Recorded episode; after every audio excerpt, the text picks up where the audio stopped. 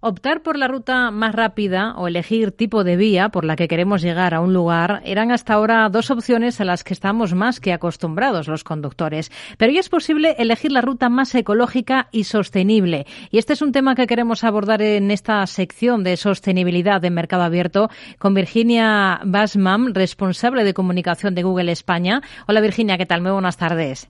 Hola, ¿qué tal? Buenas tardes, ¿cómo estáis? Esto que comento lo, lo, acaban de implementar ustedes en la herramienta de navegación de Google Maps como una opción para los usuarios, ¿no? ¿Por qué? ¿Es fruto de la demanda o es fruto de la estrategia global en materia de sostenibilidad de la propia compañía?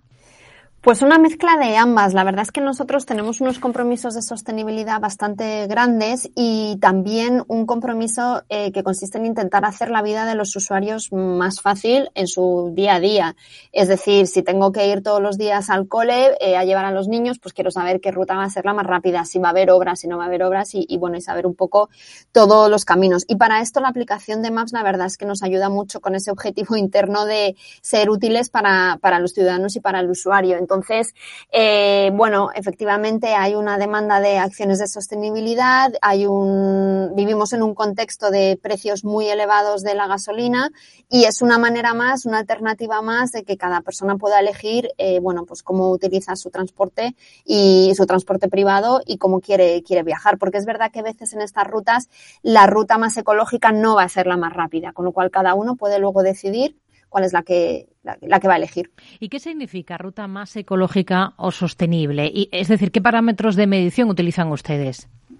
Principalmente el ahorro de combustible, porque es verdad que a lo mejor hay rutas que son más lentas en cuanto a tiempo, con lo cual el principal eh, requisito que se está teniendo en cuenta es el combustible que se puede ahorrar.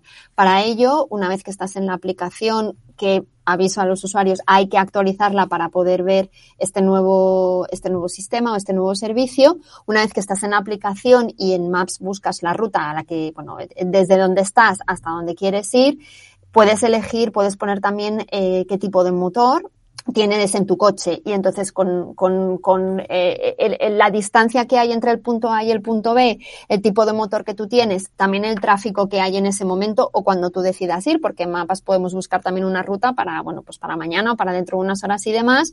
Eh, al final los sistemas de, de, maps te van a, te van a dar, te van a arrojar unos resultados que los vas a ver en un mapita con diferentes rutas. La ruta más rápida, la ruta de peajes en el caso de que en esa ruta en concreto también haya peajes y la ruta más ecológica. Muchas veces la ruta más ecológica va a ser también la ruta más rápida.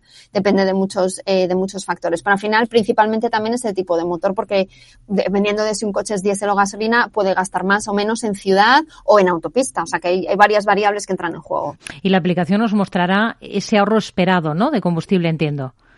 Efectivamente, es un porcentaje estimado eh, de, de, ahorro de combustible y también el tiempo que vas a tardar para que al final el usuario sea el que decida, bueno, pues a lo mejor tardo cinco minutitos más, pero me compensa porque estoy ahorrando combustible o voy con muchísima prisa y el ahorro de combustible es un 2%, pues mira, me voy con la otra, con la otra. Al final es el usuario siempre el que va a decidir hmm. lo que quiere hacer con esa información que se le está mostrando. No es algo que de momento esté disponible en todo el mundo, ¿no? ¿En cuántos países ya sí y cuáles son los planes que tienen ustedes como compañía para, para expandirlo a, lo largo y ancho del planeta? Bueno, la verdad es que los planes son muy ambiciosos. Lo anunciamos hace ya unos meses y que está disponible en Estados Unidos y en Canadá. Este verano eh, en Alemania y hace poquito hemos anunciado en, en más de 40 países, eh, muchos de ellos en Europa, incluyendo España. En España está prácticamente ya disponible para todos los usuarios. Eh, en estos días está terminando de, de, estarlo porque al final siempre cuando hacemos una nueva funcionalidad de este tipo pues se va haciendo como un despliegue poco a poco también para ver si nos encontramos con, bueno, con algún tipo de, de problema o de un bug que pueda surgir. Eh, pero eh, debería estar disponible en, en prácticamente el 100% de, de, los teléfonos que en España. Insisto, hay que actualizar la aplicación primero. Hmm. Cualquier paso eh, o granito de arena que se aporte en esta materia eh, de sostenibilidad es crucial porque, al menos aquí en Europa, el transporte por carretera es una de las fuentes más contaminantes. ¿no? ¿Cuál ha sido el feedback que, están recibiendo ustedes en estos países en los que mm, ya está disponible esta nueva opción en, eh, en la aplicación de Google Maps? ¿Es algo que está gustando a los conductores?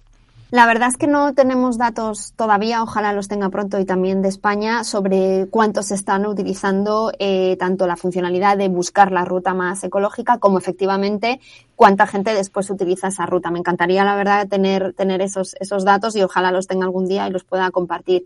Lo que sí que sabemos, eh, lo que creemos, eh, según cálculos que hemos estado realizando en Estados Unidos y en Canadá, que es donde, como decía, hmm. esta, esta funcionalidad lleva más tiempo, es que se ha contribuido a evitar más de medio millón de toneladas de emisiones de carbono, que es algo así como si retiráramos de las carreteras 100.000 coches con motores térmicos. Entonces, bueno, está teniendo un impacto, ese es el cálculo que hemos hecho, insisto, en Estados Unidos y Canadá, que es verdad que son países muy grandes, donde también el transporte por carretera eh, está muy extendido y, bueno, pues ojalá, insisto, tengamos dentro de poco eh, el impacto que está teniendo en Europa, donde efectivamente, bueno, pues también hay, hay, mucho transporte por carretera y los precios del petróleo también están, están altísimos ahora mismo.